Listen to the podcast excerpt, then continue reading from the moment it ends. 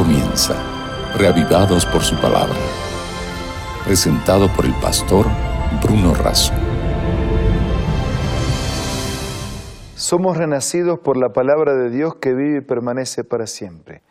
Esa ha sido la razón que nos convoca y nos motiva a tener estos encuentros diarios de reflexión y meditación en la palabra de Dios. Si usted nos acompaña permanentemente, ya lo sabe. Si usted nos encuentra hoy por primera vez, estamos con un plan de la lectura diaria de la Biblia, un capítulo por día, hasta completar la lectura y reflexión sobre toda la palabra de Dios. Hoy nos dedicamos al segundo libro de Crónicas, capítulo 19, pero antes pedimos la bendición de Dios. Padre nuestro, por favor ayúdanos y asístenos con el Espíritu Santo para que al meditar y reflexionar en estos conceptos bíblicos podamos sentir tu influencia y podamos incorporar a nuestra vida los principios presentes en este capítulo. Nada merecemos, pero te pedimos y agradecemos todo en el nombre de Jesús. Amén. En el capítulo 19 del segundo libro de Crónicas, introduce con un llamado de atención de parte del vidente a Josafat en relación a que pueda tratar bien a todos, eh, que no, no se olvide de los necesitados. Y entonces desde el versículo 4 hasta el final del capítulo, Josafat nombra jueces y los desafía para el trabajo que tienen que realizar. Por ejemplo, en el versículo 6 les dijo, miren lo que hacen, porque ustedes no juzgan en nombre de los hombres, sino en nombre de Jehová, el cual está con vosotros cuando juzgáis. Se le está diciendo, primero consideren que cuando juzgan, ustedes lo hacen en nombre de Dios, se están representando a Él. En segundo lugar, en el versículo 7 dice, entonces sea con el temor de Dios.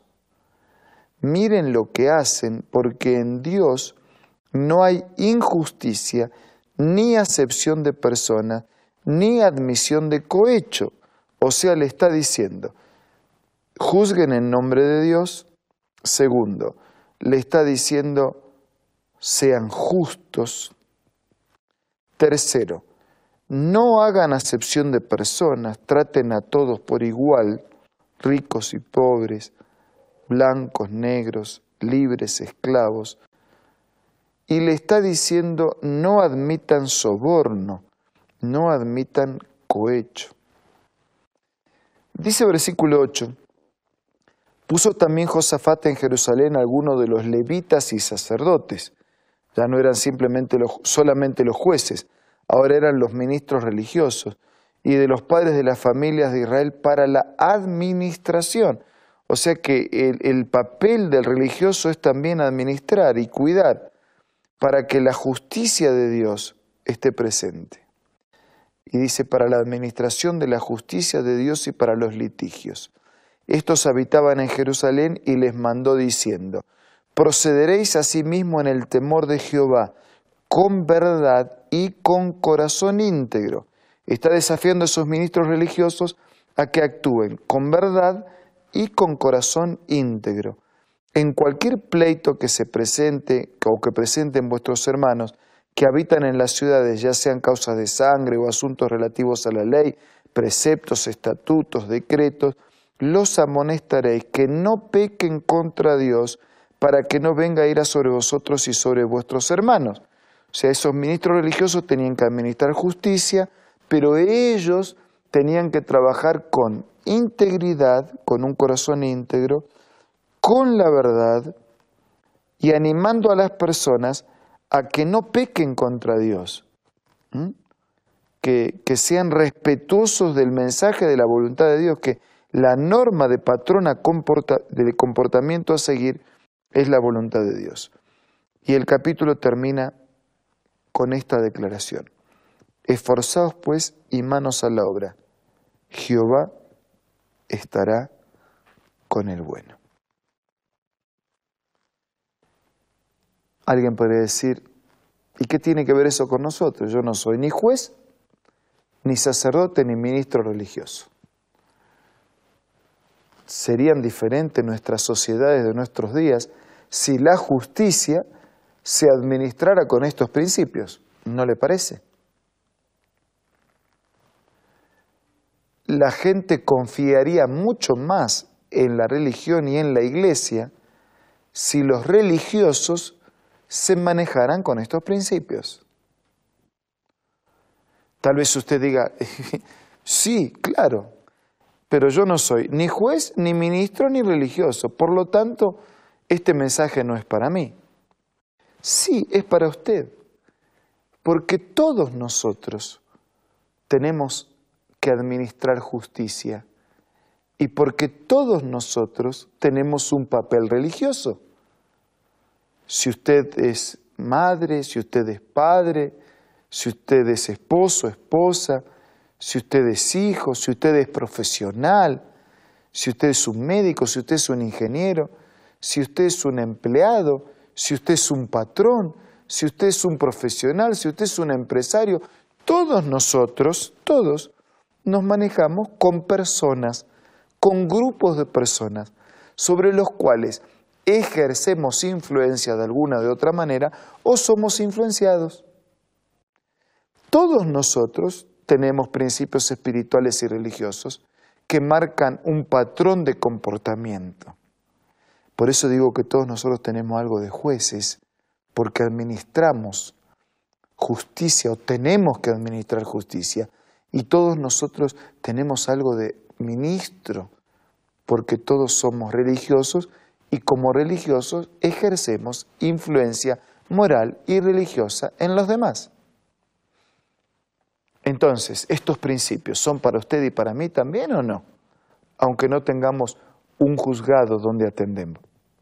Por supuesto, si además tenemos un juzgado donde atender, también esos principios son para nosotros.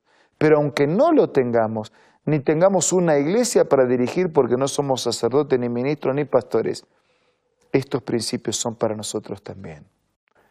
El respeto, la justicia, movernos en la presencia de Dios, no aceptar sobornos, administrar o dirigir para todos por igual, hacer las cosas en nombre de Dios, trabajar siempre con verdad, un corazón íntegro. Esta actuación genera bendiciones, genera satisfacción, genera tranquilidad, genera paz, y en los demás genera el resultado de manejarnos de esa manera. ¿A usted le gustaría que todos los que se manejan con usted se manejen de esta manera? Entonces, en su trato y administración de los grupos que se vinculan o sobre los cuales usted influencia, ¿no cree que debería también tener en cuenta estos principios?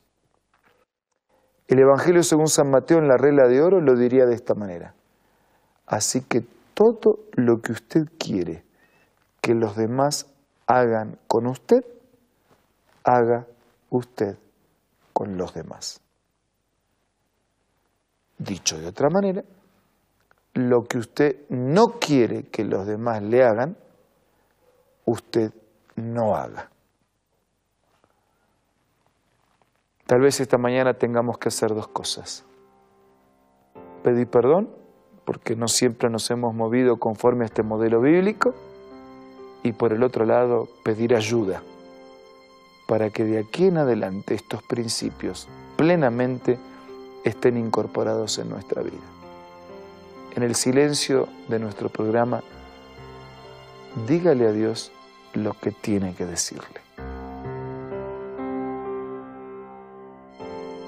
Y ahora, Señor, te damos gracias porque confiamos en que puedes darnos el perdón por lo que no hicimos bien y tu ayuda para hacer mejor.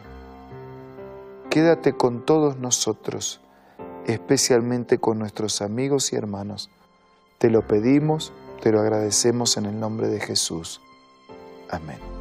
Muchas gracias amigos por acompañarnos permanentemente. Nos reencontramos mañana para seguir siendo reavivados por su palabra.